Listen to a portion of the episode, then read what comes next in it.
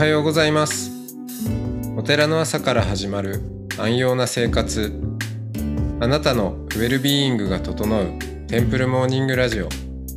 週替わりでお迎えする素敵なトークゲスト。今週は北海道北斗市高徳寺副住職高橋翔英さんです。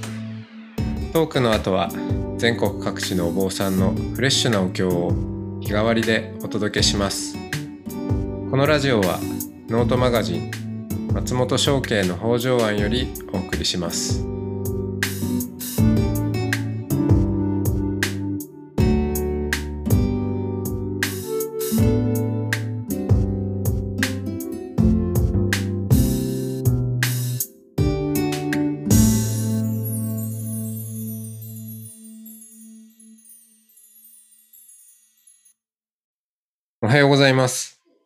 おはようございます。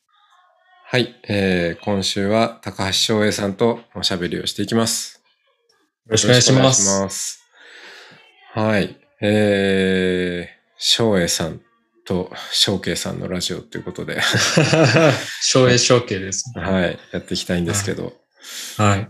あれですよね。まあ、うん。年齢的にもまあ、ほぼほぼ同世代。承継さんっておいくつなんですか？えーっと、42、79年生まれですね。あ、そうなんですか。ちょっとはい年上なんですね。うん。ええ、ちょっとまだ私40になってないので、あ、そうだ。だから今年あの39。そうそうそう。うんあの、弟と同じぐらいですね。ね弟さんいるんですか？はい、はい。北海道す あ、そうなんですか。はい。えいや、本当に。あえの、全然、あの、違うタイプで違う仕事をしてますけど。キレッキレなんじゃないですか。いや、もっと優しい感じの人です。でも本当にはじめ承継さんって私が、あのー、15年前、あのー、教科研修所って港区の曹洞宗の、あのー、ところにいたんですけれど、その時に彼岸寺っていう、こう、サイトはい。やって、で、すごくもうその時にこう、あ、こんなにおしゃれでいいんだっていう、こんなにこう、突っ走っていいんだっていうのにすごいこう、ドキドキしたのを覚えてますけど。うんうーん。え、その反面なん頃、か、うん。翔英さん、だいぶね、うん、えっ、と、お坊さんになったばっかりぐらいなったばっかりですね。ですよねなって、平平寺降りて、うん。1、2年でしたけれど。はい。まあ、そんな、でも反面、反面、なんかこう、とっつき、とっつきにくそうな、ええすごいこう、あの、あちょっと話できないなと思って、ずーっといたんですけど、そうそう。うん。うん。このラジオがすごい好きで、聞き始めたら、すごい優しそうな声だし、うん。この、これ会ってみたいと思ったら、すぐ会ってくれたんで。ねえ、いや、本当たまたま北海道に、ね、うんあの、呼ばれるかのように行っていや、、本当ですよ。うん、そしびっくて、りしました。まあ、あの、函館方面にちょっと足を伸ばすっていうのもあり、うん。あじゃあそ、ちょうど位置的に寄れるじゃんと思って、うんえしかもご家族一緒っていうので、えねえ、家族いるんだと思って。ひじり、うんひじりな感じがすごいしてたから。はいえと思ってうん。ひしり。そうですね。なんかたでもすご辺いおはお話の仕方穏やかですよね。うーん。はい。昔からそうなんですけどね。実はそうなんですよ。ええでも、あれですよ。そうそうそう。あの、直斎さん、南直斎さんと一緒で、こう、あの、文字、文字の印象と喋りの印象が全然違うっていう 言われますけど。ねまあ、そう。文字だとなんか怖い人なのかなとか思ってたのに、全然違いますよねとか言われて、あ、そうですかっていう。いや、さっきもあの、うんブログのノートマガジンのこう文章を読んでて、すごいなと思って、やっぱりこう、なんか視野がすごい広くて、自分がこのくらいで考えてたことをもっとキューッとこう、あの、広げて考えてるっていうのが、すごくこう、ショッキングで。ショッキングね。いや、この前あの、大谷翔平さんのあの、はい。記事をちょっと読んだら。なんでホームランをこう、あの、打てるんですかっていう記事で。うん。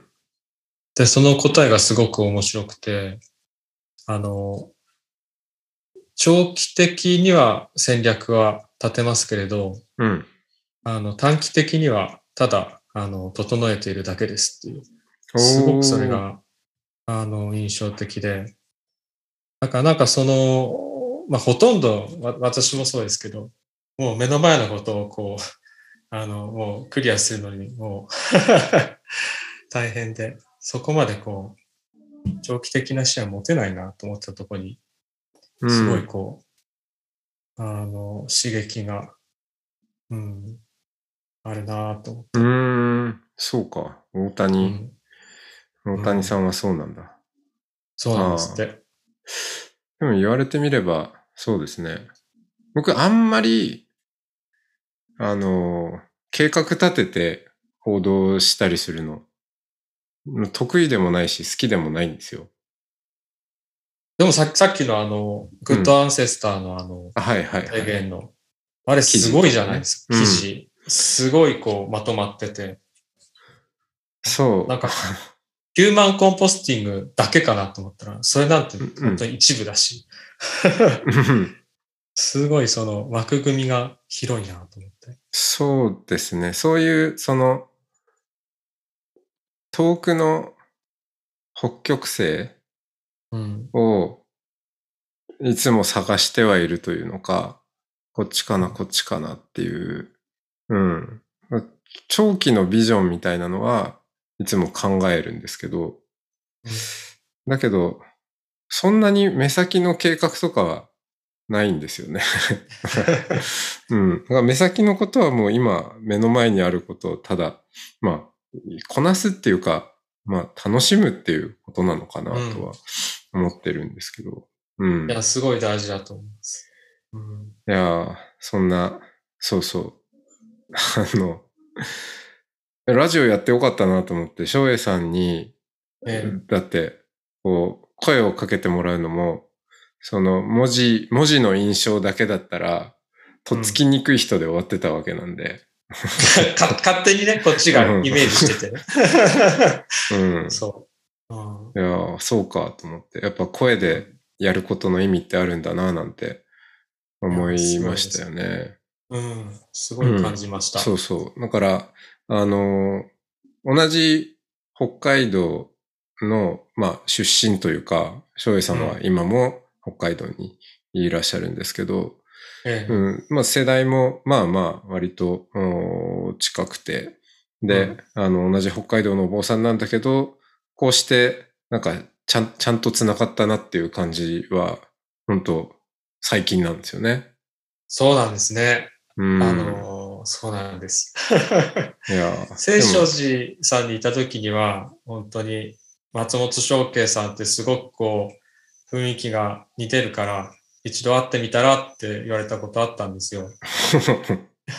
会って似てるかどうかわかんないですけど、でもなんか、その時には私もかなりねじ曲がってたんで、違うなと こいつは違うなと。やっぱりなんかその時私の中にあったのは、その、ガチガチに永平寺に出たてで、うんやっぱり修行を、がベースでないと何を発言しても、どんなイベントしても、なんかその、僧侶としてその、なんていうかな、薄っぺらいまま何やったって、あの、薄っぺらく短期に終わっちゃうんじゃないかって、そういうのがすごくあったんで、うん。勝手な思い込みですけどね。だから、ちょっと私はきちっとやっていこうみたいな変なねじ曲がった根性でいた時期があって。いやいや、ねじ曲がってることもないですいよね。や、ねじ曲がってますよ。それ、それはその通りじゃないですか。いや、でもそこにずっといたら、やっぱり、ただの偏屈な人になってしまって、うん。最近はそこからすごく離れて、特にこのこのコロナっていうのはすごくいいなと思って、うん。まあコロコロナでそのもちろん亡くなってる人ももちろんいていいなとは言えないですけど、でも、あの、その、同種の業者、あの、あの仕事するその、例えば曹洞宗の人とかとはい。会わなくなった。うん。そうすると、その、なんていうか、宗派にあんまりこだわらないというか、儀式とかも減りましたし、うん。うん。すごくその、なんていうかな、すごく軽やかな気分ですね、今。で そんな中でなんかテンプルモーニングラジオとかでいろんな宗派の人の話が、あの、フラットに聞けて、しかも、あの、飲み会とかだったら、なんていうか、そういう難しい話とか、思いの話とかすると煙たがられたり、あるいはその話せなかったり聞けなかったりするけど、そういうようなところまでどんどんどんどん掘り下がっていくし、あとあのお経のやつもすごいですよね。何でしたっけ？昇進念仏芸をこの前聞いてたんですけど、うん。秋の空がすごい綺麗でですね、うん。なんかその空高いところにこう念仏がバーって響いてるわけですよ、ね。おー。なんかこう、いいなと思って。なんかこう、今までにないこう自由さが今あります。あ心がほぐされてきたんですね。そう、凝り固まらなくなったというか、これしなければならないっていうのがすごく薄らいできた。まあ年齢的にもあるんでしょうけど。うん。そうか。でもその、なんか、か、いろんな話を聞きたいんですけど、うん。か固まってほぐれるまでのこの人生の旅を。今も固まってますけどね。いや、今も固まってうますけど。ん。えーっと、まあ、ほ北斗市ってい言ってもパッと位置がわからない人もいると思うんですけど、まあ函館に隣接しているといえば、まあ一番わかりやすいですかね。そうですはい。函館湾があって、あの、湾越しの町ですね。うん。だからずっと湾を走っていくとそのまま函館に入っていくっていう。そうです、そうです。うんそういう位置関係ですね。うんだから毎日函館山をこう湾越しに見えるし、後ろを振り向くと駒ヶ岳が見えるっていう、うん。そういう位置関係。うん。うん。で、そこで、駒うんう。ん。あのー生まれ育ったわけですよね。そうですね。そういう、あの、風景の中で。はい。何もないとこですけど。いや、すごいいろいろ見どころあるなと思って。そうなんですか？うん。それは聞きたいですけど。うん、今なんか市の観光課の人と一緒にその着地型のこう観光をこう作っていこうっていうので。今そういうのでこうコミットしたりしてるんですけど、うん。あーこの街を観光で何か売り出していくっていうのもこう貧困なので観光的資源では。だからそのリトリートっていう観点からこううん自分が何かできないかなっていうので、そういうのはしてますけど。うんうんうん。そうですよね。その着地型っていうのは、どういうことなんですか？うん、なんか、その、ここに住んでて仕事してる人にこう直接こう触れ合って、それをこう観光として売り出すっていう、そういうことみたいですけど。う。なるほど。うんなんか、なんだったかな。前読んだ記事で、まあ、時々引用しているんですけど、へえと思ったのが、そのコペンハーゲンの、うんえー観光の考え方というか、まあ、それは、そこで言われ、その記事で言われてたのは、観光の終焉、う。うんん、観光は終わったと。うん。うん、もう、あのー観光っていうとどうしても、その、他者というか、第三者として、そこをたまたま、まあ、訪問をして、お金を払って、景色とか、まあ、ちょっとした体験とかを、まあお客さんとして、えー消費していくっていう、まあ、それが今までのあり方だったかもしれないが、もうコペンハーゲンに観光客はいらないと。おううん。で、あのー来た人は、い一時的な市民であると。うん。だから、まあ、そんな風にして、この土地、ローカルと触れ合ってもらうというのが、まあ、あえて言うならこれからのコペンハーゲンの観光であるみたいな話で、うんいや、それは本当にそうだよね、と思ったんですよね。だから、うんまあ、例えば、何にもないって言うけど、例えばそこでの暮らしがあるよね、と。そうなんですよね。うん。で、そこの人たちがどんなものを食べて、うん、うん、どんなあー生活を送り、そしてどんなお祭りがあってとか、うんで、どんなことをた日常の楽しみにして過ごしているのかとかっていうこと自体が、それを味わうっていうことそのものが素晴らしい体験じゃないかっていう、うん。うん。ことで言ってて、いや、本当にそうだよなと思って、今までのね、その、まあ、ちょっと、うん今時少ないけど、でもまだ生きている大型バスでどっか乗り付けて、うん みたいな、うん、そういうことじゃないよねと思った時に、たくさんあるんじゃないですか、いろいろ。そう。だからなんかそれがすごくこう魅力的で、うん。なんかこう地に足ついた感じがすごく今の自分にしっくりとくるというか、背伸びしないというか、うんうん。なんか背伸びしたってどうせ足元疲れるし、うん。やる側も参加する側も疲れるというか、なんかそれって、なんか今いらないなって、うんうん。うん。思いますね。うん。なんか、そういう観点から言うと、普段、な、どんなものを食べているんですか？それなんか直斎さんにも聞いてましたよね。ジキサイさんは、なんか、ジキサイさんとこ行くんだけど、なんか聞きたいことあるって周りの人に聞いたら、いや、なんか全然想像つかない、せ生活をどうしているのかわからないんで、食べ物とか聞いてくださいとか言われて、聞いてみたんですけど。もう朝はあれですよ。ご飯と納豆と味噌汁と。うん、と、イカの塩辛塩辛は食べない。塩辛 塩辛嫌い。塩辛嫌い。塩辛嫌い。うんあとヨーグルトとはい。果物。うん。果物はもう、法事の供物をこう、いただくのに。ああ、そうですよね。うん。やってますけど。そっか。あれですかね。法事の供物の果物に地域性って出んのかな？え、いや、でんですかね？うん。あの、スイカが多いとか、梨が多いとか。桜、一、ある時期になると桜んぼばっかりとか。なんか、あのー結構みんな葬儀社さんに頼んじゃうんですよ。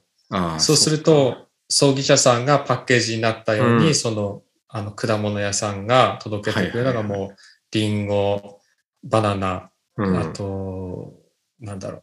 まあ、決まってるんですよね。うん。でも、この前その法事に来た人が、あの、まあお、おじいちゃん亡くなって、で、おばあちゃんも少しボケちゃって、で、自分たちで何とかしなきゃいけないと。で、法事もその業者に頼んだら高くつくから自分たちで何とかこう手配したいって言って、で、果物は何用意すればいいかって言って、すごいもう吟味してこられて、うん。そしたら、やっぱり自分たちなりに考えて、うん。桃とか、あの、えーパイナップルとか、おなんか、普段、あとメロンとか、なんか自分たちが多分食べたいものを選んだんだろうなと。うーん。そういうのを選んできて、すごくいいなと思って。うんう。ん。なんか本来のあり方だなと。ああ、そうですね。うん。うん。そこ吟味すること大事ですよね。それ自体そうが供養っていうか、ね、そう弔いだと思うし。だからなんかこう、法事とかもこう、鐘が鳴って、そして鐘が鳴って終わりっていうようなところじゃなくて、その吟味とか準備とか、うん。なんかむしろそっちの方がすごい大事だなと思って。うん。で、吟味すると、その後が絶対それ食べようと思うし、う。うん持って帰ってましたけど。うん。あ、そっか。あ持って帰るんですね。持って帰って、そはいく食べるとこまでが供養ですよって言うんですけど、うんうんでも最近はもう業者に頼んでしまうと、もうただのこう、調度品というか、装飾品みたいになっちゃって。で、それが住職の朝ごはんに。あそう、なっちゃう。そうか。そう。昼ご飯は麺類ですか？麺、麺、麺。うん、でも結構、うちの妻が頑張りますね。すごい頑張って、うん。あの、いろいろ工夫して、ガパオライスとか、そういうのを作ったりしてます。もともと妻もその、あれなんですよ、その、なんだっけ、青年海外協力隊おー、なるほどね。で、バングラデシュっていうところに赴任してたのはいで、うん。すごすごいこう、エスニックなもうの。に興味があるし、う。。うんそうかだから。じゃあ、月参りで回って、おてお寺に帰ってきてガパオライスを食べる。ばっかりでないですけど。そう。うん。そうか。そうそう。で、よ夜も別に精進じゃないですよね。精進じゃないですね。うん。うん。結局家庭があるしう、ん、もらいますしね。またね。もらいますね。やっぱ漁師さんも檀家さんにいるでしょ？うんと、昔はいっぱいいたみたいなんですけど、最近はもう漁師さん減っちゃって、ああ、そうですか。ほとんど農家さん。うん、ああ、農家さんか。農家さんですね。ううちんとこは町と農家と半々くらいなうん感じ。。じゃあ、あんまりうん魚をもらう感じではないのか。ないですね、うん。魚は。うん。そうか。あの、僕の、その、小樽の、うん。うん、親戚のお寺っていうか、でおじいちゃんが 住職やってた時はなん、なんやかや、漁師さんからもらってましたね。何か取れると、取れるとお寺に持ってくるみたいなの ありましたけど。あーうん。でももらうのっていいですよね。うんね。うん。ただなんかもらいすぎちゃうってこともあって、ああ。農家さんとかでも結構こう、本当に今時期トマトとかうん。をいただいたりするんですけれど、キュウリとか。うん。いや、これ一家庭、まあお寺といえど一家庭でこれ無理だねっていうので、うん。それで、まあ妻とかうちの母とか頑張るんですけれど、でもやっぱり頑張りきれなくて、うん。時もある。そうですね。えーだから最近なんかその、まあ子供食堂はいはいはいを。お寺でやるようになってから、うんまあすぐコロナになっちゃってできてなかったけど、フードパントリーってこう、食品をあですよね。うん。やるようになって、で、公式 LINE でこうすぐパッて声かけれるようになったんで、うん。なので、トマト、キュウリいる人？ってやって、そしたら、はいはいはいはいってなって、取りに来てくれる。うんで。そうすると、あの、こっちも嬉しいし、みんな嬉しいし、なんかこう、地域にこう、物が巡っていくのが見てて、こう、気持ちいいなと。うん。うん。そうですよね。やっぱそういう、その、循環うん。に貢献できるっていうのは、なんかお寺のすごい大きな役割だなと思うんですよね。そうなんですよ。だからなんかあの、はじめその、私こう、お坊さんになりたいなと思ったのが、その地域コミュニティが、あの、こう失われつつあると。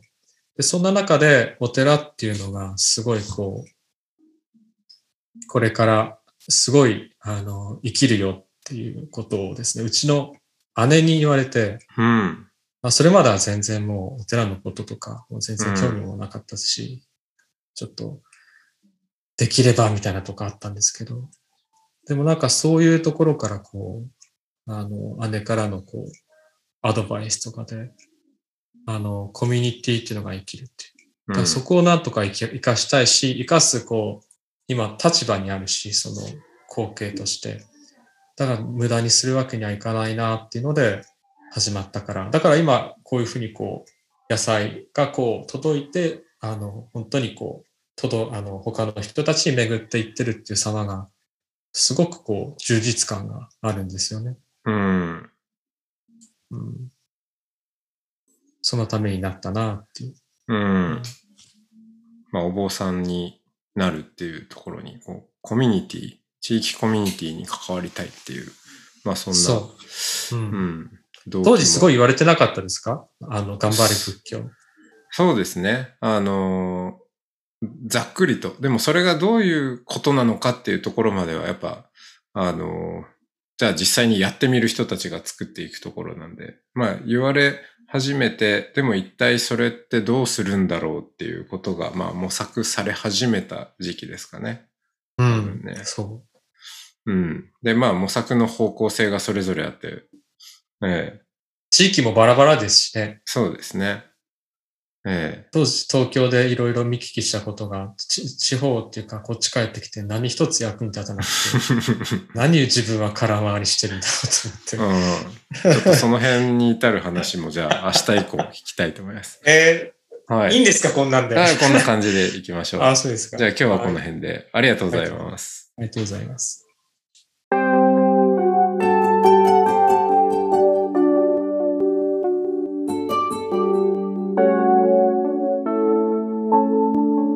ここからは音の巡礼のコーナーです。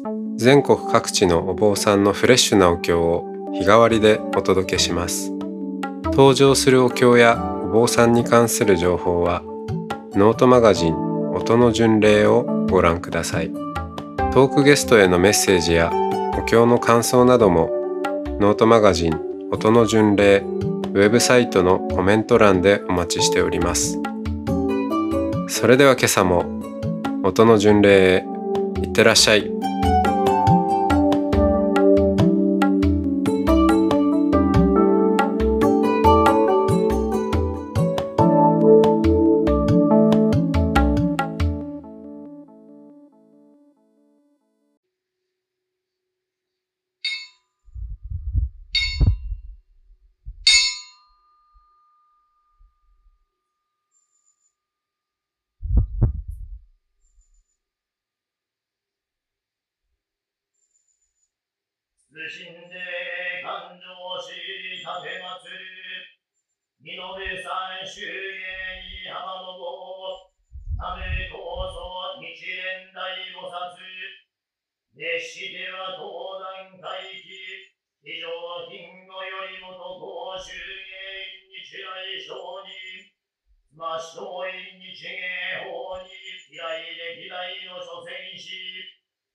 熱しては東西法案、八方総鎮守七年大行事、法華経行者法号、なめきしの大尊寺、中から大国福寿尊天等、のれ三大勘定ご守護の、それつ小雑天伝人等、しっかり自要言道場地点小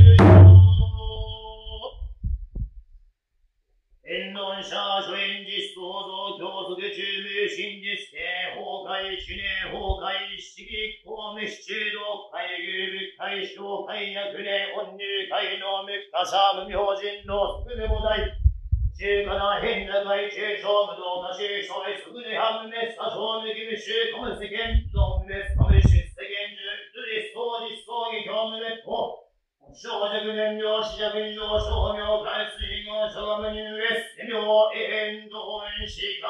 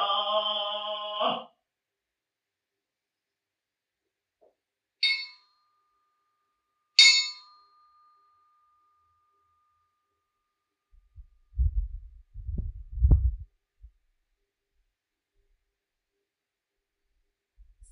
寿司めピラマって会長し立て祭り八方ゆえんの大同士のべさん様のもなめ高僧日蓮大菩薩の日が光明道女所有料詩人業世間の滅主上は全世間も女連に在水行南文道ご神武所い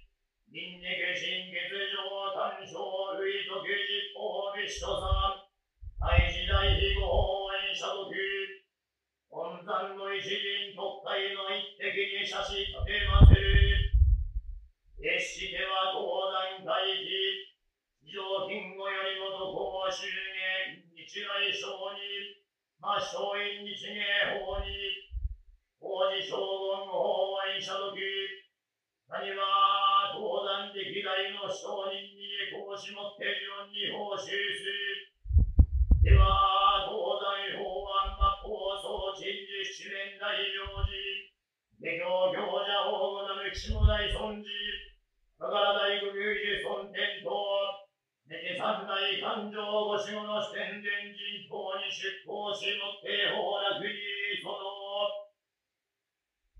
その度の美延山三景に相当いては、まじましょうなく、無事三景成就ならしめ、明日の岐路においては、ギターともに事故を生じず、交通安全、車両安全、通達無芸、風の空中において、一切証芸、泣きがお得ならんと、お演出の加え、せしめたまえ。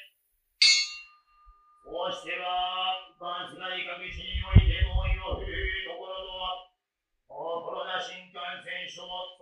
Jesus.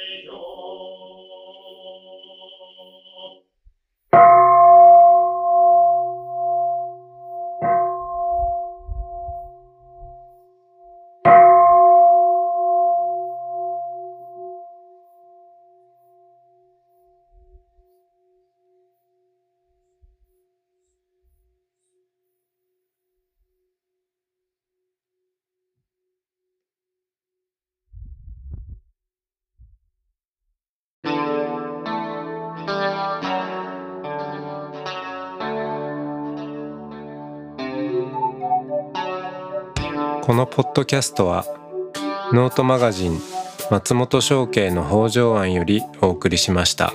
お経コーナーはノートマガジン音の巡礼のご協力でした。